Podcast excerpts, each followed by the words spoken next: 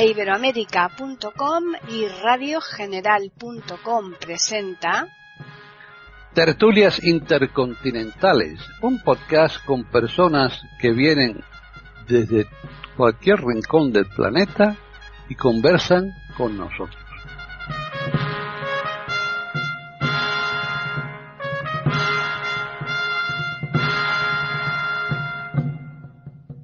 ¿Qué tal? Bienvenidos un día más a Tertulias Intercontinentales en iberoamérica.com. Soy París Sánchez Galvarro y aquí nos encontramos, pues como todos los lunes, para ofrecerles una temática por supuesto, siempre distinta, no nos gusta repetir, aunque ha habido alguna ocasión que sí que hemos tratado el mismo tema, pero claro, dándole diferentes matices.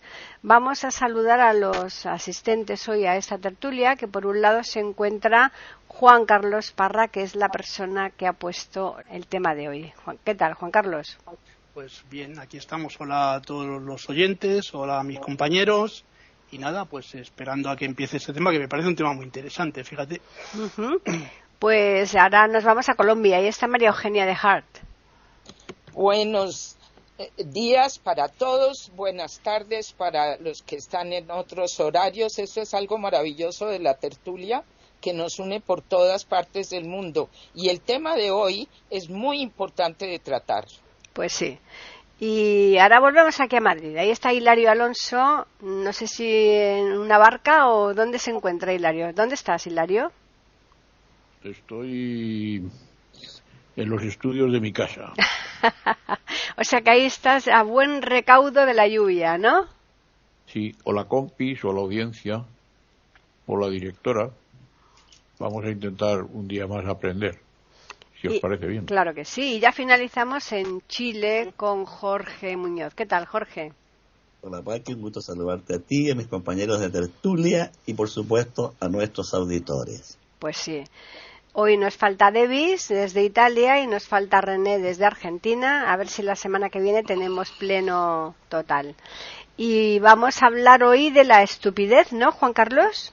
Sí, hoy vamos a hablar de la estupidez. Bueno, mira, yo eh, voy a organizar el, discurso mío, ¿no? Eh, lo que se llama la, estupidez, el rasgo más peligroso del ser humano. Esto es una frase de Chipola que ahora os mencionaré quién es. Y lo voy a organizar en cuatro partes, si os parece bien, en lo que es la humana estupidez. Voy a hablar de la antropología de la estupidez, un poco así por encima, muy rápido, no, no, no me quiero meter tampoco en muchos eh, Voy a hablar también de lo que es las leyes de esta estupidez que hablaba Chipola y finalmente voy a hablar de la racionalidad dentro de lo que es la estupidez, si os parece bien, ¿vale? Pues entonces, si queréis, empezamos. Bueno, el origen etimológico de esta palabra, de la palabra estupidez, procede del latín eh, y además es fruto de la suma de dos términos. El término stupidus, que puede traducirse como atolondrado, atontado, eh, algunas cosas más, ¿no?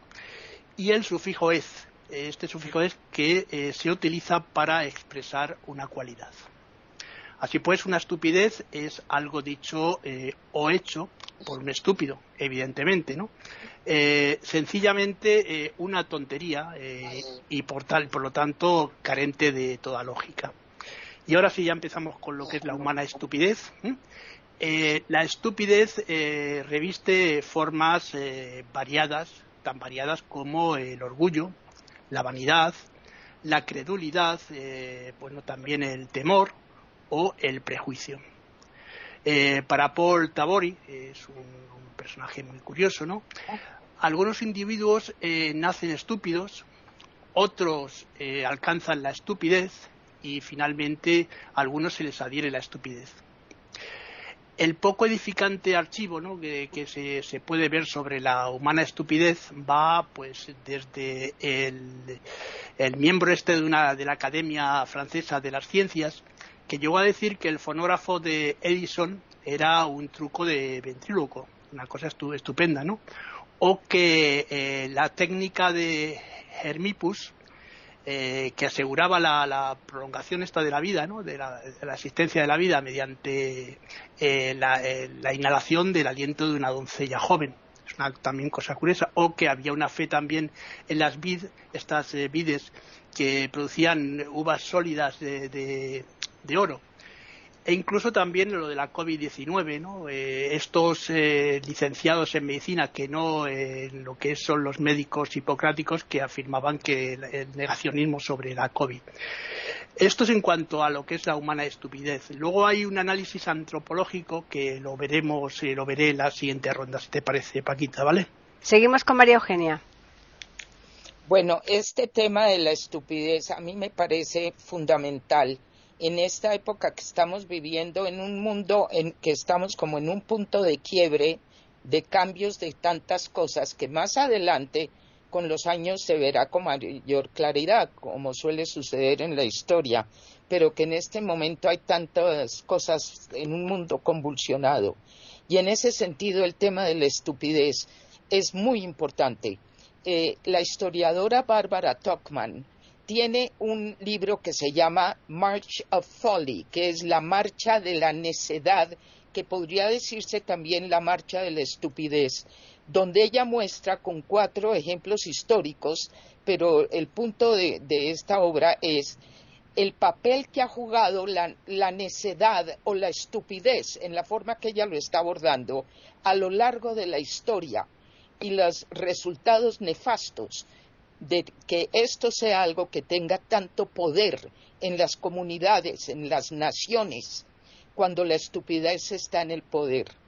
Otro personaje que a mí me interesó mucho en este tema es el pastor André Trocmé en la Segunda Guerra Mundial en Francia, en un pequeñito pueblito donde salvaron miles de vidas de judíos y los nazis estaban ahí muy cerca esto fue liderado por este pastor con la eh, eh, ayuda de todo este pueblito. Es una cosa extraordinaria lo que hicieron. En un momento dado, a él lo metieron a la cárcel. De milagro logró sobrevivir eso y salió. Pero siempre decía André Trocmé que cuando él entró preso, él creía hasta ese momento que las dos cosas principales que movían a la humanidad eran el bien y el mal. Pero estando allá adentro, y viendo muchas cosas, entendió que había una tercera cosa que era todavía más nefasta que el mal, y era la estupidez. En ese sentido, entonces, pues, estupidez y estúpido, ya Juan Carlos nos está explicando la etimología de dónde viene, definición que muestra torpeza o falta de entendimiento para comprender las cosas, la carencia de inteligencia o de la razón. Estas son definiciones de diccionario de lo que es la estupidez. Yo hablo siempre de la importancia de la cordura, por eso tengo un seminario que se llama el lenguaje de la cordura. La definición de cordura es muy corta y muy sucinta. Dice, prudencia, buen seso y buen juicio. Y la noción de de prudencia es una noción de tener una noción de perspectiva, de prioridades y de límites. Buen seso, inteligencia y buen juicio. Esa es la cordura. Para mí la estupidez es exactamente lo contrario a la cordura. Es la ausencia de estas calidades. Por ahora lo dejaría ahí para desarrollar más adelante. Muy bien, pues Hilario. A ver, el diccionario de la Real Academia dice que estupidez es la torpeza para comprender algo. Yo no estoy de acuerdo con eso. Yo no estoy de acuerdo con que el estúpido sea un torpe. Para nada, en absoluto. Mm, el estúpido es alguien que intenta por todos los medios llevar razón sin atender a ningún juicio, a ningún argumento, a ninguna lógica y a nada. Porque él quiere llevar razón y tiene que llevar razón como sea. El estúpido es el que nos está causando algún mal a sabiendas de que nos está causando un mal. Está chinchando, está jorobando, está haciendo la Pascua porque él quiere. Eso es, ese señor es un estúpido. Estúpido es un señor, por ejemplo, que acaba de perder y del cual hablábamos a micrófono cerrado y que desafía a todo un pueblo diciendo que él va a ver si se aclara la gente. La gente que le ha dicho que no va a ver si se aclara. Ese señor es un estúpido. La estupidez efectivamente es el rasgo más peligroso de, la, de la humanidad. Eso se, lo dicen por ahí, yo lo, también lo he leído en varios sitios, no en uno, sino en varios. A mí me gusta mucho la, la teoría de Cipolla, que se escribe Cipolla, y que yo no voy a decir porque el, el, conductor del tema es Juan Carlos, que además es Juan Carlos tiene una dialéctica brillante y él creo yo que nos va a exponer sabiamente la teoría, la teoría de Cipolla, Cipolla, que es muy interesante a mi juicio. Yo creo que mm, la estupidez es un mal, es un mal importante. Yo diría que mm, hay periodistas que nos sirven estupidez, sobre todo en sus comentarios, en sus análisis, en su forma de ser. Yo entiendo que todo el mundo tiene una ideología, todo el mundo tiene una filosofía de vida, todo el mundo tiene una forma de pensar. Pero mm, cuando se opina para el público y esa opinión es formación, a mí me parece que no se puede ser estúpido y que hay que ser neutral, aunque le duela a uno que lo que dice es verdad o que su equipo de fútbol o su político, etcétera, etcétera, pues en este caso no ha sido el mejor o ha tenido un fallo, etcétera, etcétera. Yo es lo que pienso y seguimos luego, si os parece bien. Jorge, están escuchando tertulias intercontinentales en iberamérica.com. Bueno, en la Alemania nazi vivió Dietrich Bonhoeffer. Fue un pastor luterano que se opuso frontalmente al régimen nazi lo que lo llevó a la cárcel y finalmente a morir ahorcado en un campo de concentración. Mientras estaba preso, Bonhoeffer escribió una serie de cartas y papeles que por fortuna se salvaron y han llegado hasta nuestros días. Allí, Bonhoeffer planteó un problema fundamental para él. ¿Cómo era posible que un pueblo de poetas y pensadores, como Goethe y Kant, podía haber caído en las garras del nazismo. Y concluyó que esto no se debía a la maldad sino a la estupidez. Y señaló que la estupidez no era un defecto intelectual sino una condición moral y sociológica que no dependía de ningún otro factor, ni inteligencia, ni educación, ni cultura de modo que, según Bonhoeffer, un sujeto podía ser muy inteligente y sin embargo actuar en forma estúpida. Para él, la estupidez actuaba en el sujeto como un hechizo. Decía que al hablar con un estúpido no se está hablando con la persona, sino con un conjunto de eslogan, retóricas y frases hechas. También señalaba Dietrich Bonhoeffer que las personas más bien solitarias están menos expuestas a la estupidez que las personas demasiado sociables o que participan en grandes grupos. Eh, finalmente señalaba este autor que eh, para la estupidez la educación es impotente y había que ser un acto de liberación. Es curioso eh, este autor no significa que esté totalmente de acuerdo con él al exponerlo, pero sí creo que hace un gran aporte a la discusión. En cuanto a Chipola, voy a hacer un pequeñísimo eh, alcance.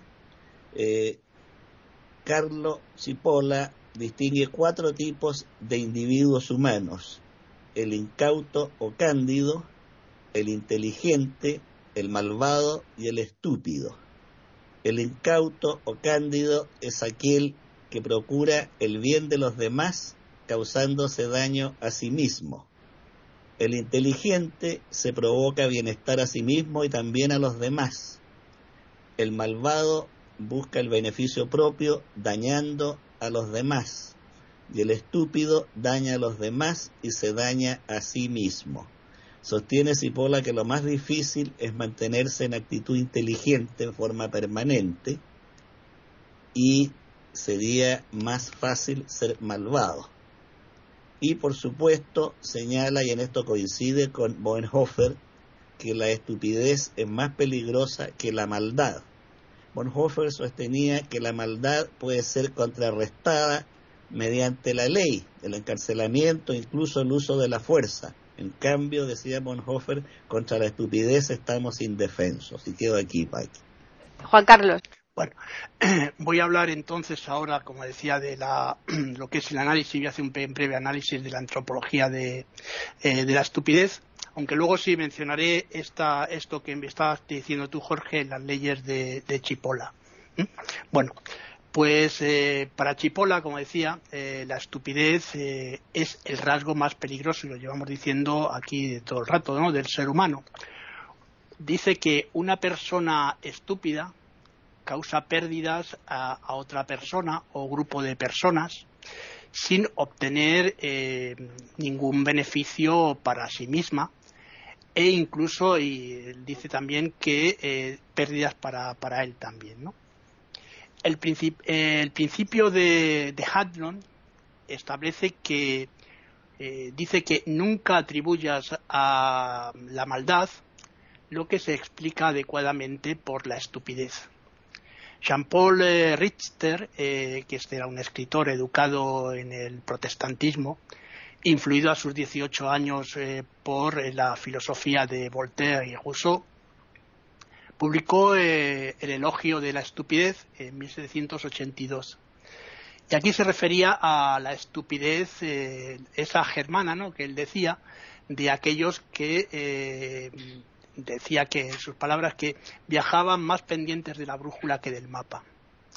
En el siglo XX, eh, Walter B. Pitkin realizó eh, un trabajo, el trabajo más exhaustivo y, digamos, extenso sobre la estupidez, que lo tituló A Short eh, Introduction to the History of Human Stupidity que se puede traducir más o menos eh, como una breve introducción histórica de la estupidez humana. Bueno, eh, era un estudio de 600 eh, páginas en el cual, mm, bueno, pues él consideraba que este autor, ¿no? Mm, que la estupidez era abundante y copaba especialmente el mundo de la política y de las finanzas.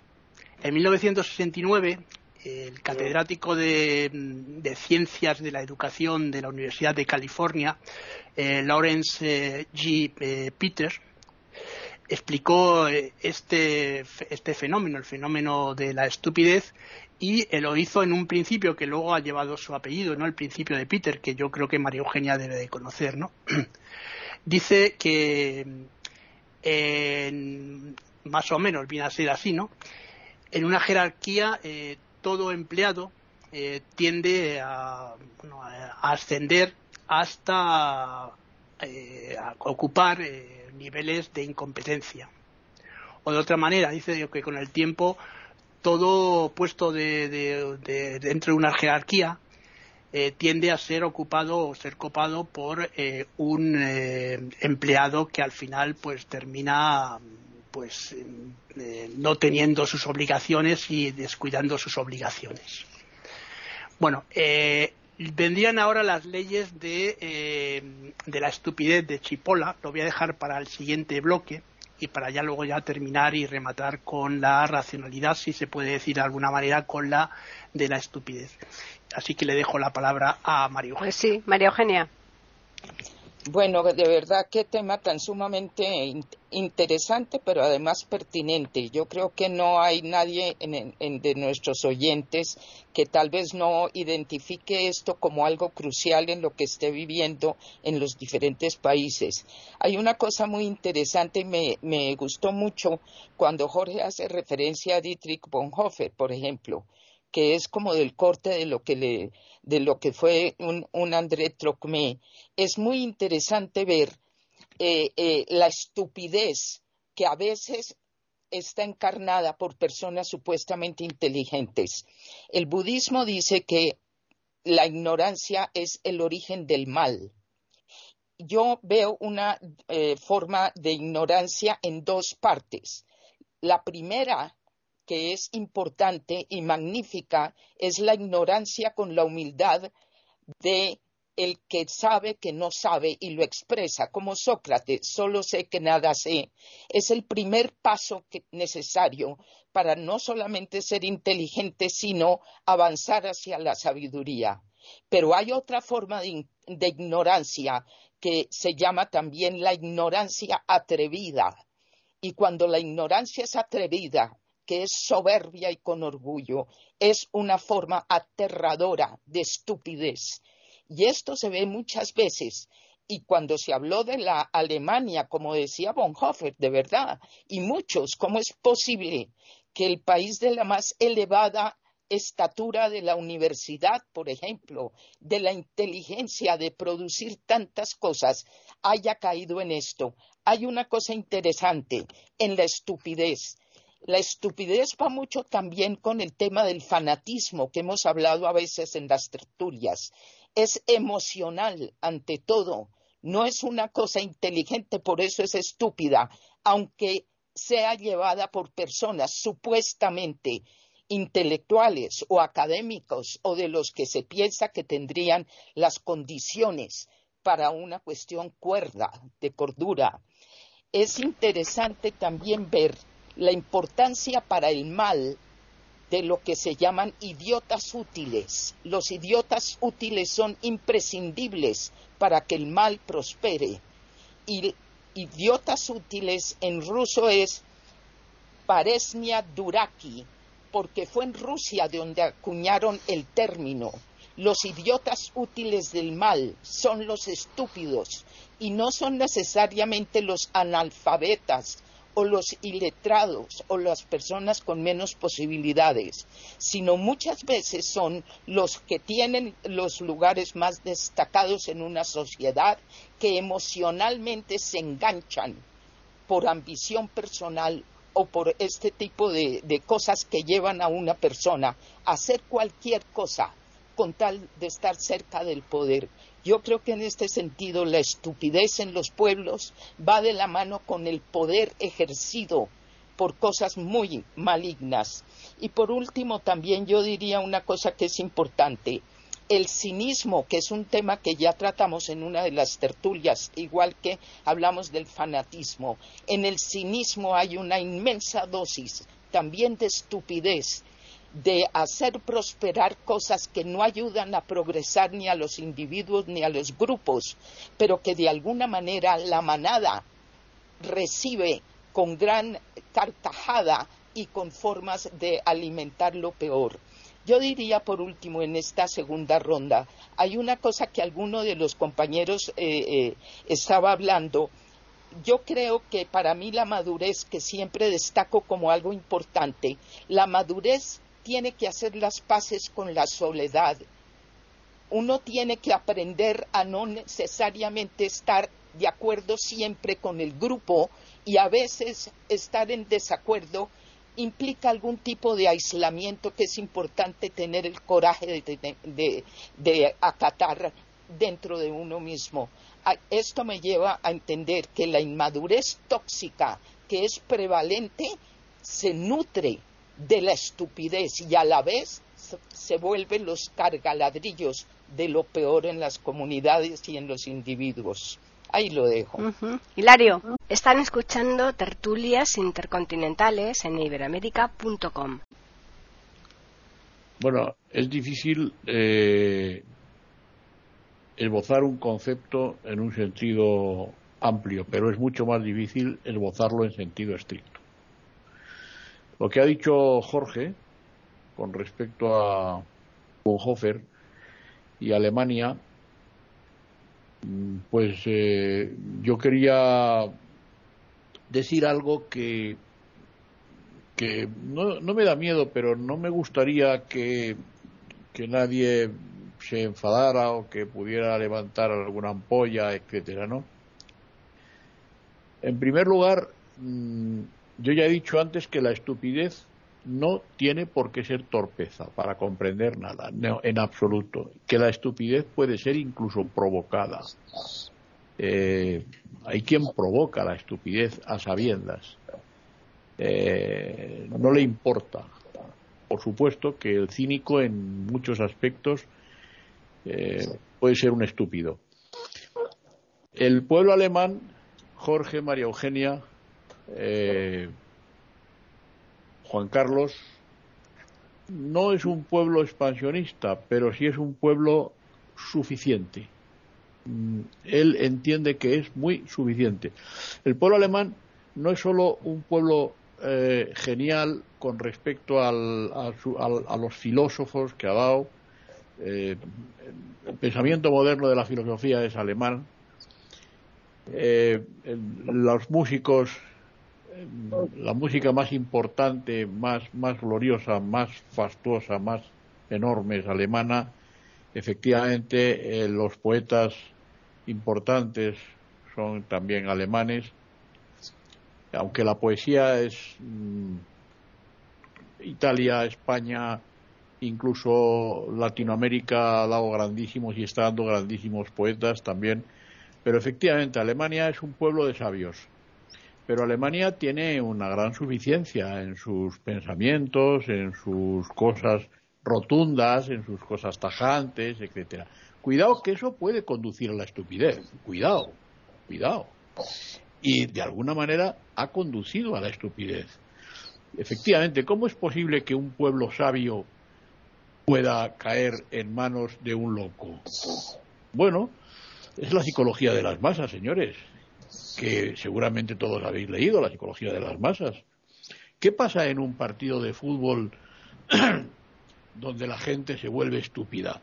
a un partido de fútbol que van ingenieros, que van médicos, que van abogados, que van filósofos, que van profesores de todo tipo, de toda categoría, perdón. ¿Qué es lo que pasa? Eh, la gente se masifica, se vuelve loca y se vuelve estúpida. Se vuelve estúpida, sencillamente. En mi país, mm, Franco mm, fue un dictador que gobernó durante 36 años y la gente le vitoreaba. Hoy eh, los pueblos separatistas que se consideran históricamente pueblos naciones dentro de la nación española pues eh, son los que más vitoreaban a Franco, los que más le aplaudían, etcétera, etcétera. Es la psicología de las masas, la psicología de las masas, ni más ni menos. Yo creo que eh, la estupidez Mm, es peligrosísima y naturalmente pues mm, em, evoluciona, va creciendo cada vez, a mi juicio, es una opinión naturalmente, cada vez eh, está más, más desarrollada. Jorge. Bueno, eh, Cipolla, a diferencia de Bonhoeffer, sostiene que la estupidez tiene detrás causas biogenéticas, pero que son independientes de otros factores. Y pone el siguiente ejemplo. Si una persona es de piel morena, no puede al mismo tiempo ser de piel blanca. Un factor es independiente del otro. En esto es distinto Bonhoeffer, que señala que la estupidez, la persona puede caer en estupidez en determinadas circunstancias históricas o ser contagiada por la estupidez. De modo que ahí ambos autores tienen criterios distintos. Yo creo que hay una diferencia fundamental entre el cinismo y la estupidez. La mayoría de los autores sostienen que el estúpido no se da cuenta de su estupidez y por lo tanto persevera en ella. El cínico tiene perfecta conciencia que está causando daño o hiriendo y lo hace. Incluso puede disfrutar con eso. De modo que ese es un rasgo distintivo. Eh, el mismo Boenhofer reconoce cuatro elementos en la estupidez, ignorancia, egoísmo, cobardía y codicia. Por supuesto que en distinto grado y no es necesario que concurran todos a la vez y todos sabemos que estos mismos elementos pueden darse en personas no estúpidas. Una persona sensata podría ser eh, a la vez eh, cobarde, no, no, no tener eh, valor. Eh, en las antípodas de la estupidez está la sensatez y la prudencia, evidentemente. Albert Einstein, en un eh, breve párrafo, donde hace recomendaciones para guardar silencio, dice, si lo que vas a decir, aunque tengas la razón, va a herir a otros, mejor guarda silencio. Si en el grupo donde participas no conoces bien un tema y otro es experto en él, guarda silencio. Si en tu hogar, en tu familia, es necesario que calles por amor a los integrantes de la familia para que otros se abran espacio, guarda silencio. Y así va enumerando un conjunto de situaciones donde es mejor callar que hablar aunque se tenga la razón. Esto es muy interesante porque cuesta mucho a veces guardar silencio. Y dice, si guardas silencio, podrás aprender más. Y cita el mismo Einstein a un periodista norteamericano que señalaba, nunca aprendí nada en las entrevistas cuando era yo el que hablaba.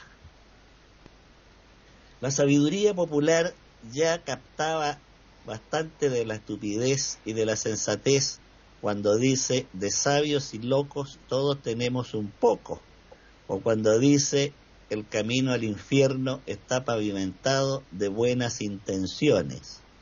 Por último, quiero terminar esta ronda diciendo que siempre nos es fácil reconocer la estupidez ajena, pero muy difícil reconocer la estupidez propia. Creo que todos hemos sido estúpidos en algún momento y lo seremos a lo largo de nuestras vidas. Por eso tal vez los estoicos recomendaban durante la noche antes de acostarse anotar en un papel lo que habíamos hecho bien y lo que habíamos hecho mal. Y enfatizaban este último segmento, lo que habíamos hecho mal, para el día siguiente intentar corregir. Aquí quedó por ahora, Paqui. Pues comenzamos una nueva ronda con Juan Carlos. Bueno, ahora sí que voy a hablar de las leyes fundamentales de la estupidez, que, de las que, citaba Carlos Chipolla. ¿no? Bueno, eh, os tengo que decir que se han descrito una serie de leyes, como decía, de la estupidez humana, y estas son las siguientes. La ley fundamental eh, de la estupidez humana afirma, eh, sin ambigüedad, que siempre e inevitablemente cada uno de nosotros eh, subestima, o subestimamos el, eh, número de, individuos estúpidos eh, con el que nos cruzamos todos los días, que está a nuestro alrededor. La segunda ley dice que la probabilidad de que una persona determinada sea estúpida es independientemente, eh, está independientemente de acuerdo eh, con, otra característica, eh, bueno, que es independiente de la característica de la misma persona, ¿no? La tercera ley fundamental presupone, aunque no lo enuncia explícitamente en las anteriores, que todos los seres humanos están eh, incluidos en una de esas cuatro categorías que también antes ha mencionado Jorge, categorías que son, bueno, para, para los que no lo hayan oído, lo, la repito, ¿no? Los incautos, los inteligentes, eh, los malvados y los estúpidos. Esa es la cuarta ley. Eh, bueno, la tercera, perdón. La cuarta ley fundamental, que es a lo que voy, afirma que las personas estúpidas subestiman siempre eh, el potencial nocivo de las personas eh, estúpidas. Los no estúpidos, especialmente, especialmente, ¿no? pues olvidan eh, constantemente que en cualquier momento pues se pueden encontrar en cualquier lugar, en cualquier eh, circunstancia, encontrar con y o con o asociarse con una persona que esté a su alrededor que es una persona estúpida, ¿no? la quinta ley, la quinta ley fundamental, que es la última, ya son, son cinco leyes, ¿no? Esta ley fundamental es la más eh, conocida y su colorario se, cita constantemente muchas veces, ¿no? Porque es, eh, es la ley esta que dice que eh, afirma que la persona estúpida es el tipo de persona más eh, peligrosa que existe. El corolario viene a decir más o menos lo que yo decía al principio, ¿no? Eh, es que eh, el, estúpido es la persona más peligrosa, que más peligrosa incluso que una persona malvada. Más o menos estas son las leyes y las leyes que claro, como decía Jorge, mm, tenemos que reconocer que en algún momento todos hemos sido estúpidos y que pasamos por ese proceso. Por ese proceso que además es un proceso complicado porque muchas veces eh, no reconocemos nuestra propia estupidez, nuestra propia tozudez. En eso también está la estupidez, en la tozudez, que luego lo mencionaré porque voy a hablar de una serie de cuestiones sobre la racionalidad dentro de la estupidez. Eh, de momento lo dejo aquí. Paquita, para la última ronda, si nos dejas. María Eugenia.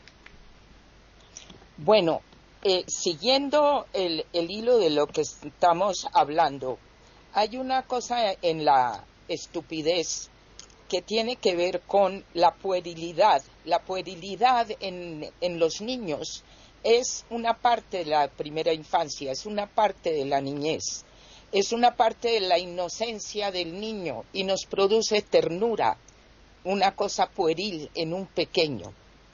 Pero la puerilidad continuada después en los adultos es la forma más peligrosa de lo que es la, la, posibilidad de causar daños, de cosas letales, de cosas gravísimas para los individuos y para los grupos porque la puerilidad es un estancamiento y es caracterizada en el adulto por algo que estaba diciendo Juan Carlos, que es la tosudez, por la terquedad, por la rigidez. La estupidez es rígida y es eminentemente emocional.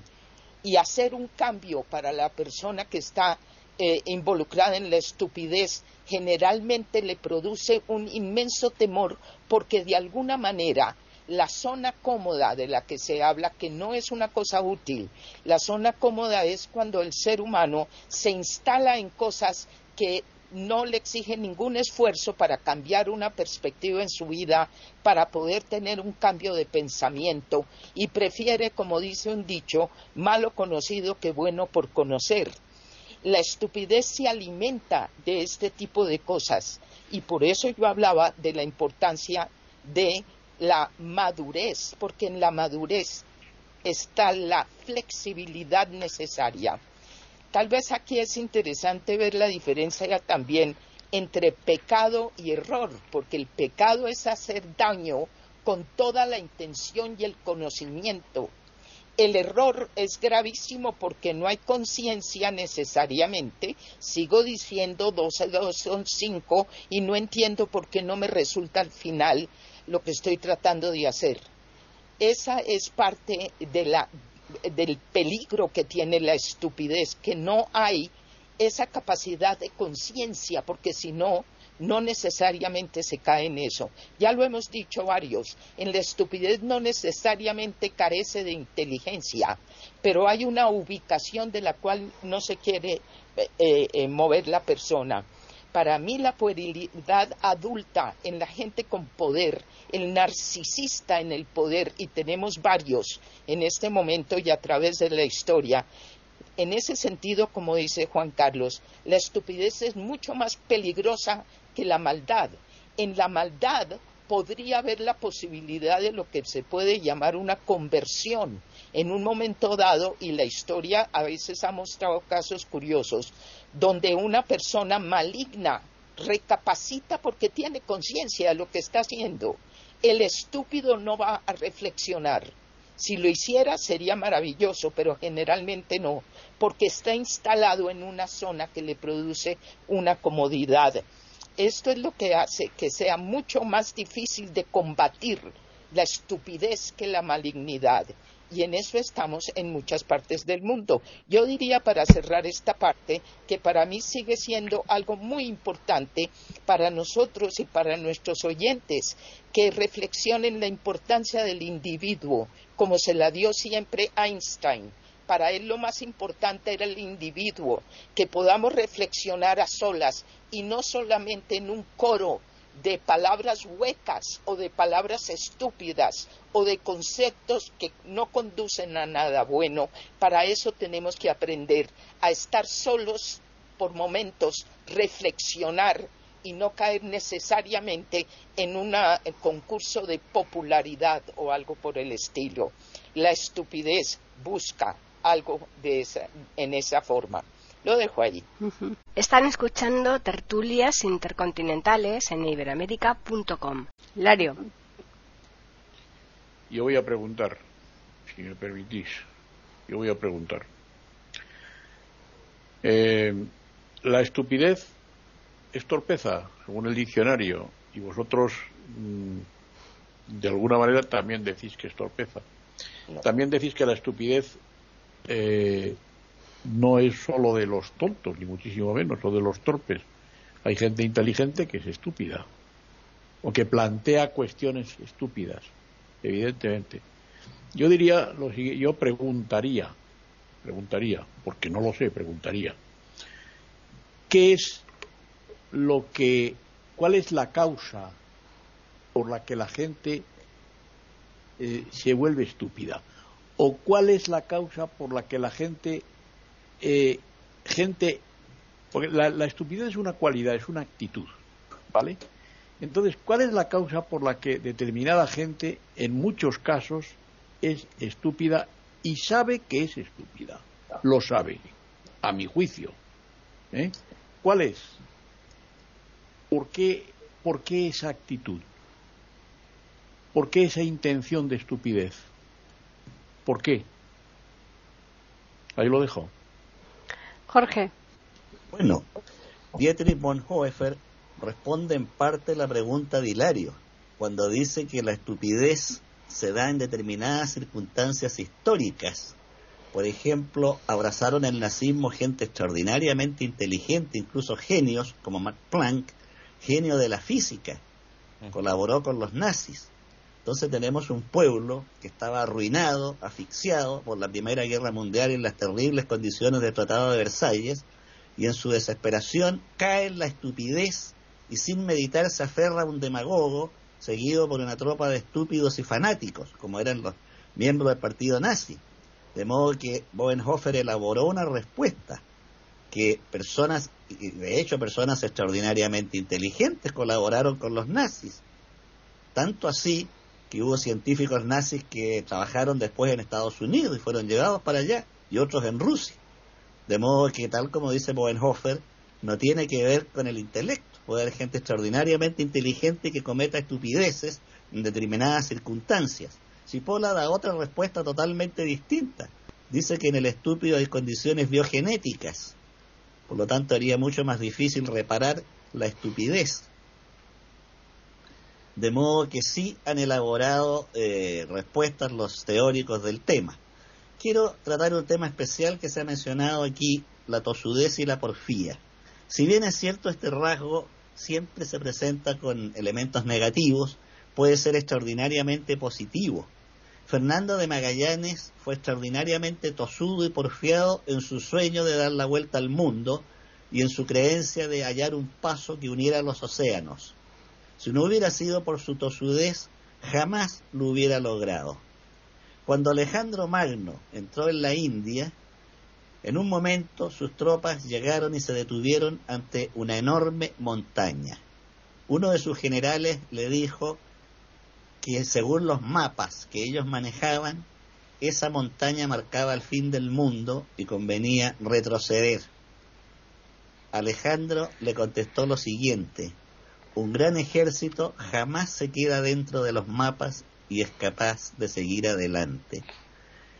si no fuera por la tosudez, jamás se hubieran descubierto nuevos mundos, nuevas regiones, de modo que ahí hay que tener cierto cuidado. Ahora bien, ejemplos de estupidez, la historia está demasiado repleta. Eh, por ejemplo, cuando un soldado romano asesina a uno de los mayores genios de su época, Arquímedes, porque no le responde el saludo, tenemos una muestra suprema de estupidez, donde para este hombre las reglas la obediencia, el responder los saludos era más importante que cualquier otra consideración. Y Arquímedes no respondió porque estaba sumido en unos cálculos geométricos, dibujando en la arena. Eh, la actitud de Donald Trump respecto incluso a miembros de su propio partido son ejemplos supremos de estupidez cuando ha tratado de imbéciles o de bestias a personas de su propio partido. Una gobernadora republicana que decidió, eh, anunció que iba a presentar su candidatura, Trump la trató de bestia. Recordemos que Chipola dice que el estúpido causa daño a otros causándose daño a sí mismo. Y vaya que se ha causado daño a sí mismo Trump eh, consagrándose como un imbécil, pero no cabe duda que no es tonto. El hombre es millonario, el hombre llegó a ser presidente de la República, no puede ser tonto. Es inteligente, pero estúpido en muchas acciones. Jair Bolsonaro llegó a ser presidente de Brasil, pero revisamos sus declaraciones, son de una estupidez impresionante. La forma grosera y brutal en que se refería a las mujeres, a los homosexuales, llegaba a ser dolorosa leer esas declaraciones. Pero no era un tonto, era un hombre inteligente. Un idiota no llega a ser presidente de la República. Sin embargo, eh, hay un lord inglés, se me fue en este momento el nombre, decía que el asno dotado de poder puede gobernar. Y efectivamente, dotado de poder se puede gobernar. Si leemos la historia de Europa, cuántos reyes fueron perfectos imbéciles y gobernaron.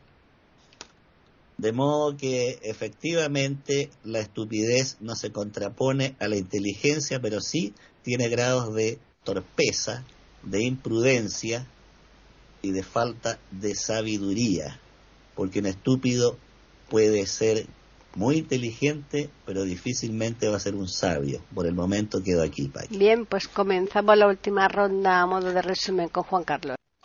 Bueno, voy a hablar al final de lo que es la racionalidad, ¿no? De, esto de la, de la estupidez, si se puede hablar de esto, ¿no?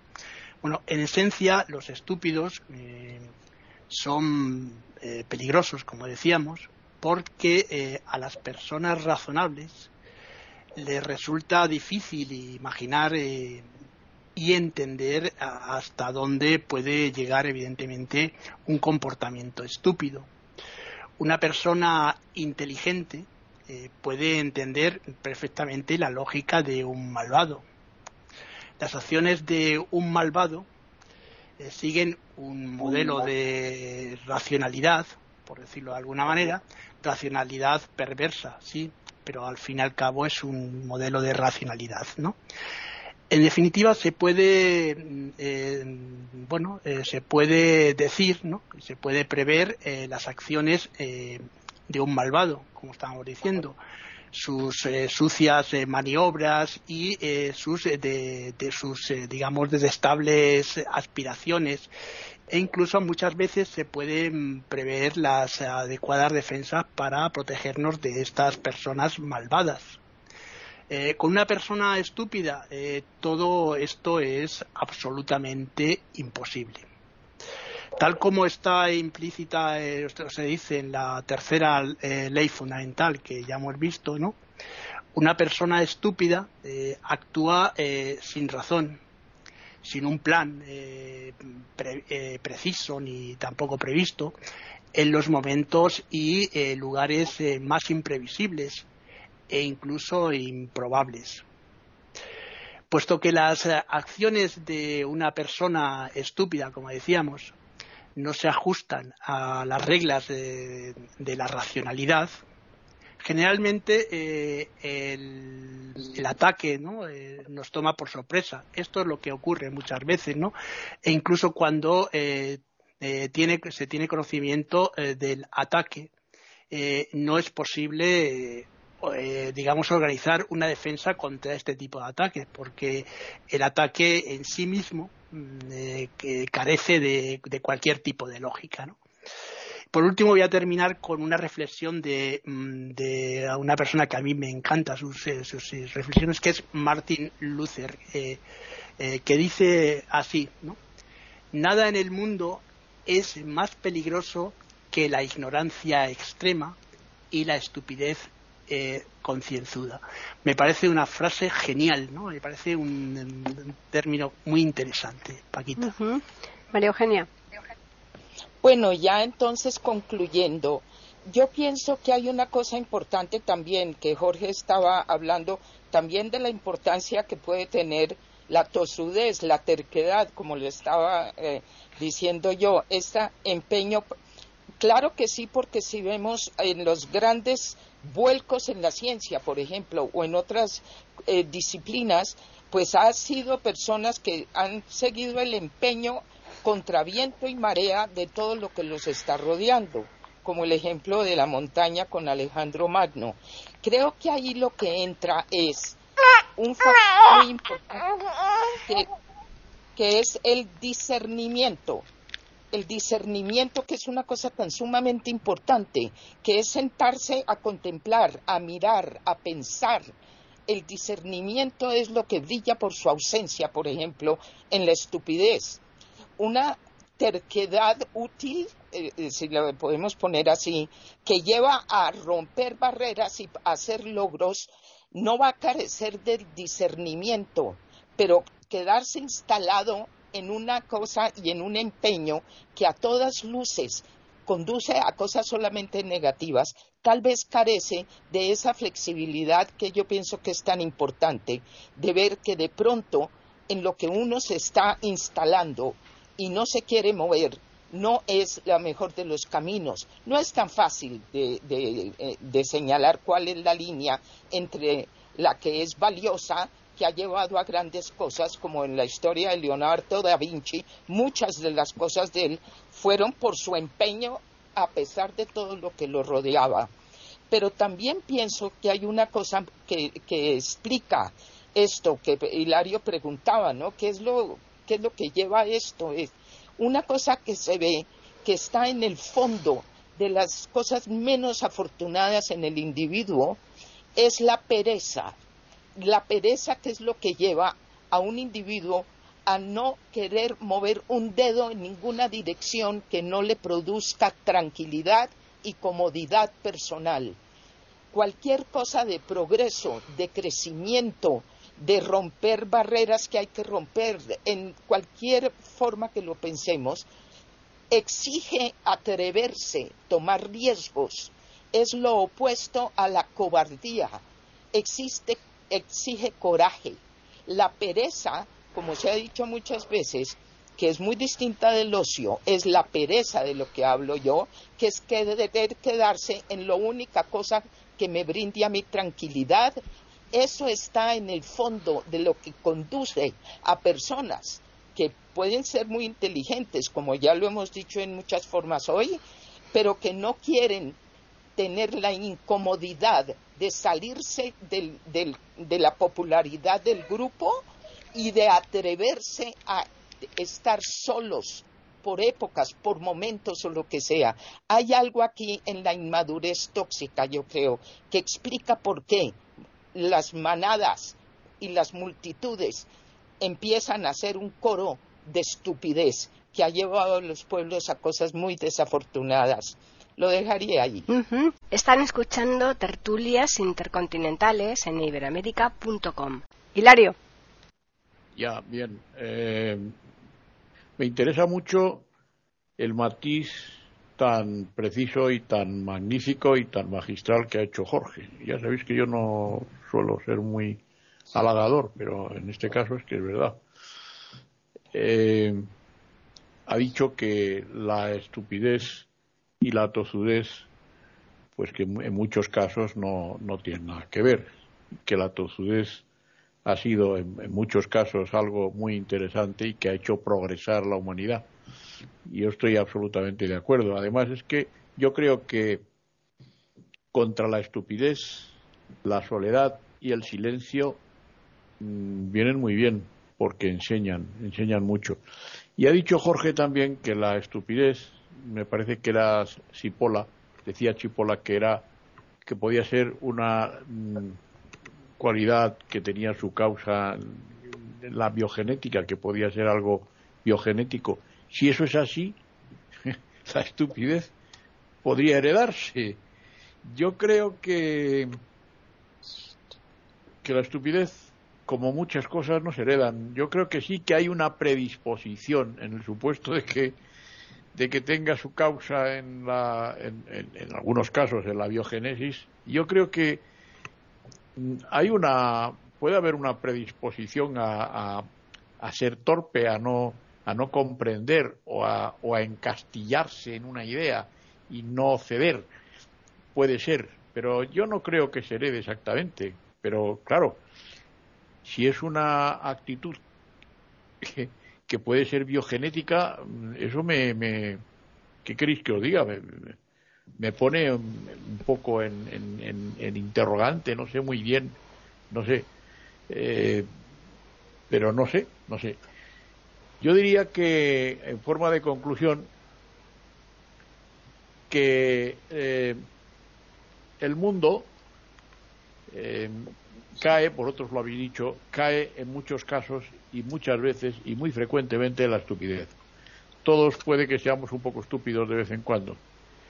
Y esto, pues, eh, yo creo que es inevitable. A veces no entendemos bien las cosas y a veces no cedemos, pero también hay muchos motivos por los que somos estúpidos. También hay muchos motivos que cuando, cuando hay una actitud visceral, entonces yo pienso que es muy fácil caer en la estupidez.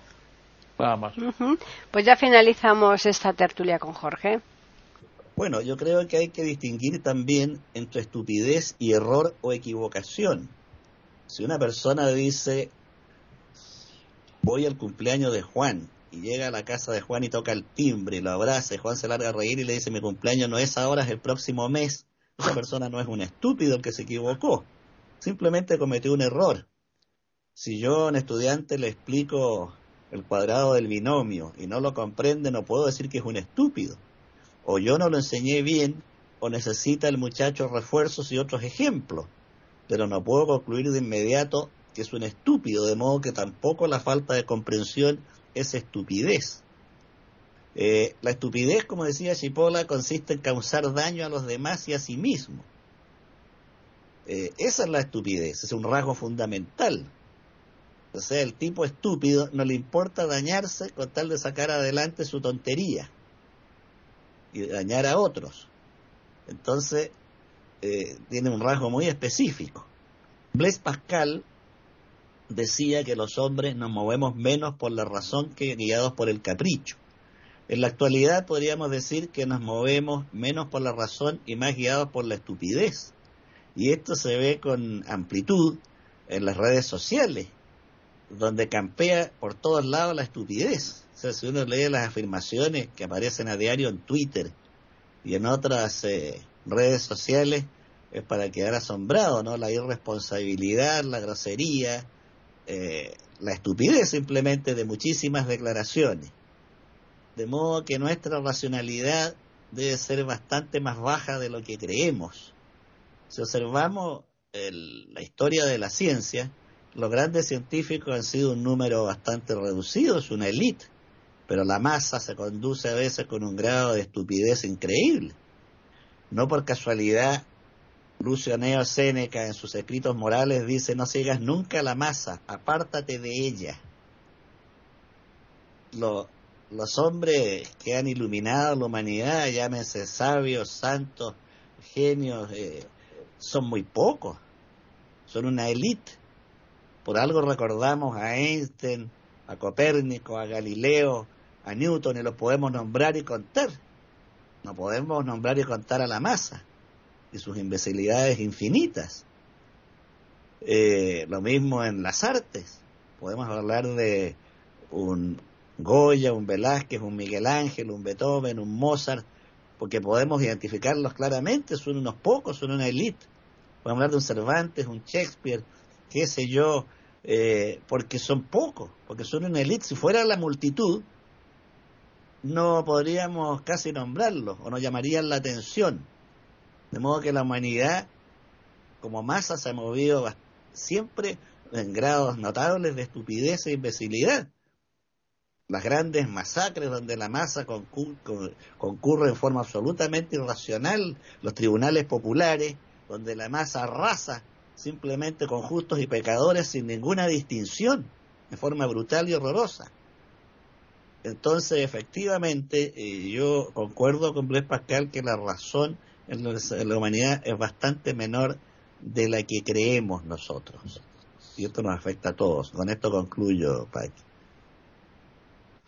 Bueno, pues ya finalizamos esta tertulia, muy interesante como siempre.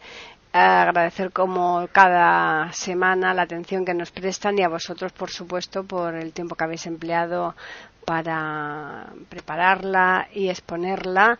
Y ahora ya solo le vamos a contar a los siguientes los medios que tienen para ponerse en contacto con nosotros, que por un lado está el correo, que es tertulias.eiberomedica.com y por otro tenemos el Twitter, eiberoamérica con las iniciales EI y la A de América mayúsculas. Ya simplemente nos queda recordarles que el lunes próximo volveremos nuevamente aquí a iberoamérica.com y nosotros pues como siempre les tendremos preparada una nueva tertulia intercontinental.